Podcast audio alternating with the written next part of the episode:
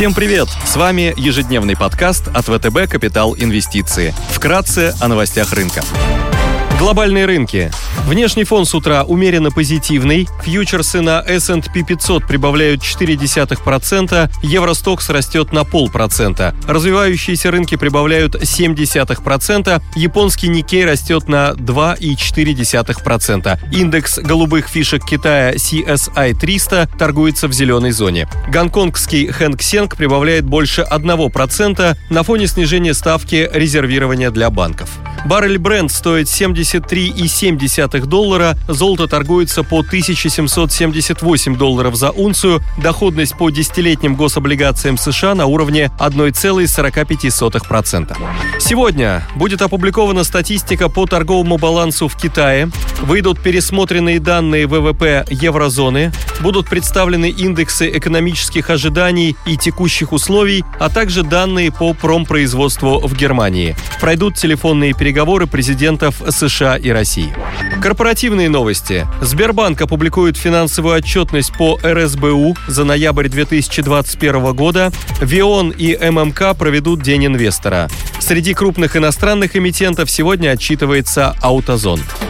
Идеи дня. Сегодня предлагаем обратить внимание на акции одного из крупнейших китайских разработчиков мобильных и компьютерных игр NetEase. Помимо Китая, компания ведет деятельность на рынках Японии и Северной Америки. Среди продуктов разработчика платежная платформа NetEase Pay, Udao Smart Cloud, облачная платформа, которая предоставляет разработчикам приложений доступ к возможностям распознавания символов и движку нейронного машинного перевода. NetEase Cloud Music – платформа потоковой передачи музыки. Young Suan – платформа электронной коммерции для продажи бытовой электроники, продуктов питания и одежды. CC Live Streaming – платформа для прямых трансляций игр.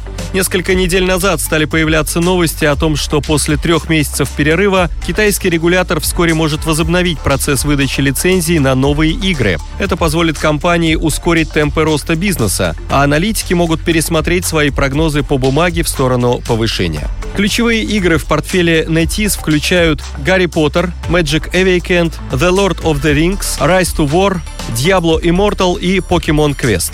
Все они ориентированы на зарубежные рынки. Учитывая огромное количество фанатов по всему миру, романов и экранизации о Гарри Поттере, Властелине колец и покемонах, а также серии игр Diablo, у NetEase сохраняется значительный потенциал увеличения продаж за счет релизов игр за пределами Китая.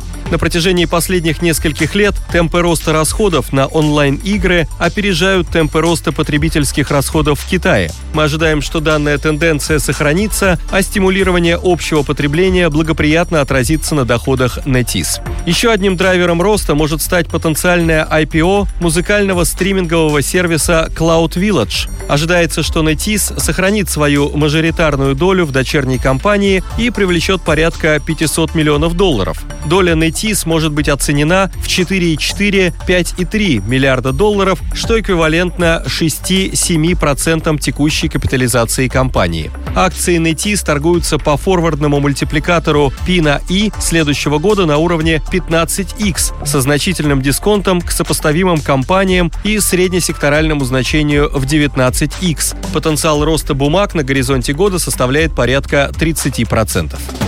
Пандемия коронавируса нанесла сильнейший удар по индустрии туризма. Несмотря на существенные улучшения в сфере авиаперевозок, распространение нового штамма «Омикрон» привело к росту неопределенности и новым распродажам бумаг компаний из авиаотрасли. Ставку на постпандемийное восстановление всего сектора можно сделать через US Global Jets ETF – Фонд инвестирует в акции авиакомпаний, аэропортов и производителей самолетов.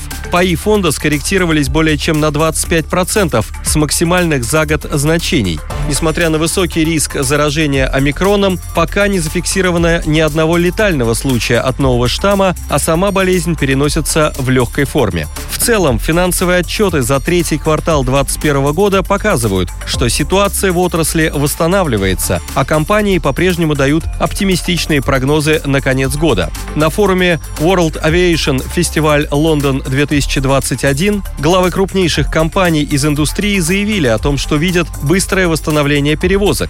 Так, SEO United Airlines считает, что спрос на авиаперевозки близок к допандемийному уровню, а SEO JetBlue ожидает, что бизнес-перевозки в 2022 году покажут рост на 75% по сравнению со значениями 2019 года. Уже сейчас полностью вакцинировано больше 60% населения США и Европы. Крупнейшие мировые производители наращивают объемы бустерных вакцин и разрабатывают инновационные препараты в форме таблеток от коронавируса. Подтверждение эффективности существующих вакцин от нового штамма и введение обязательной вакцинации на государственном уровне будут способствовать открытию границ и снятию ограничений. Потенциал роста US Global Jets на горизонте 12 месяцев может составить более 25%. Спасибо, что слушали нас. До встречи в то же время завтра. Напоминаем, что все вышесказанное не является индивидуальной инвестиционной рекомендацией.